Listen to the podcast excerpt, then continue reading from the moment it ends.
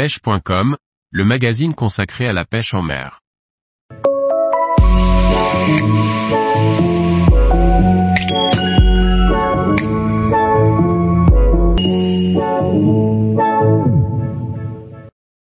Réfection d'une canne à mouche en bambou refendu du grand-père. Par Kevin Guignot. Beaucoup de pêcheurs héritent leur passion de leur père et, ou de leur grand-père, héritage parfois accompagné du matériel d'époque qu'il est aujourd'hui possible de restaurer pour continuer à le faire vivre. Fils de pêcheur, lui-même fils de pêcheur, j'ai la chance de pouvoir continuer de partager ma passion avec eux de temps à autre. Au détour d'une conversation sur la pêche à la mouche, mon grand-père me parle d'une canne en bambou refendu qu'il utilisait, il y a de nombreuses années et qui devait être quelque part dans son garage, au milieu d'autres reliques halieutiques. Ni une ni deux, nous partons à la recherche de cette canne que j'imaginais alors comme une véritable pépite. Après avoir retourné la moitié du fagot, la canne apparaît enfin et son état est assez délabré. Les anneaux restants sont complètement rouillés, la poignée en liège part en lambeaux et les ligatures ont quasiment toutes sauté. Mon grand-père me l'attend alors en me disant que si j'arrive à en faire quelque chose et que j'en ai l'utilité, je peux la garder.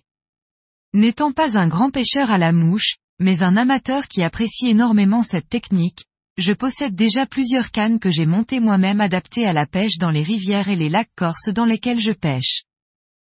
Mais l'idée de refaire complètement celle-ci et de lui faire prendre quelques poissons sonne alors comme un engagement sentimental envers mon grand-père. La première étape a consisté à démonter complètement la canne pour ne garder que le blanc, le reste étant inutilisable et trop abîmé.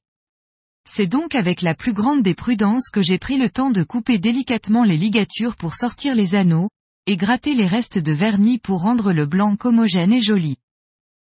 Puis je me suis attaqué à démonter la poignée en liège qui ne comportait même pas de porte-moulinet, c'est dire le côté rustique de la canne. La jonction entre les deux brins en laiton que j'ai poncé délicatement pour lui redonner un meilleur aspect. Une fois le blanc parfaitement mis à nu, il est temps de sélectionner sur Rodahouse, le spécialiste du rod building en Europe, les composants pour en refaire une canne à pêche. Après avoir longuement hésité avec un montage très sobre, j'ai finalement décidé d'allier le côté vintage et atypique du bambou avec la modernité du carbone. J'ai donc opté pour une poignée en carbone avec un porte-moulinet en bois et alu, un pack d'anneaux Alpfly classique et une bobine de fil marron pour la ligature. Ajustement, mise en place et collage de la poignée et du porte-moulinet. Peinture des pièces en laiton de l'éminchement. Ligature des anneaux en marron avec un liseré orange fluo pour apporter un peu de couleur. Vernissage des ligatures au vernis Gen 4. Après plusieurs heures de séchage, la canne est comme neuve et prête à fouetter.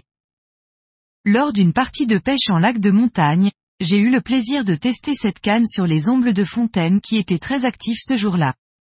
De quoi faire prendre de nombreux poissons à ce bijou remis au goût du jour.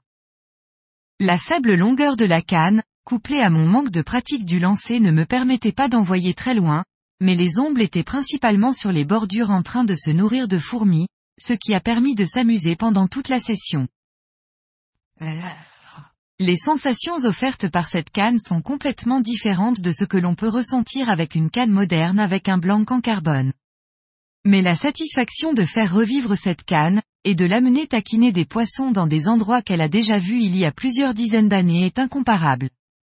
De plus la fierté dans les yeux d'un grand-père lorsqu'il regarde les photos de son petit-fils avec leur canne, n'a pas d'égal.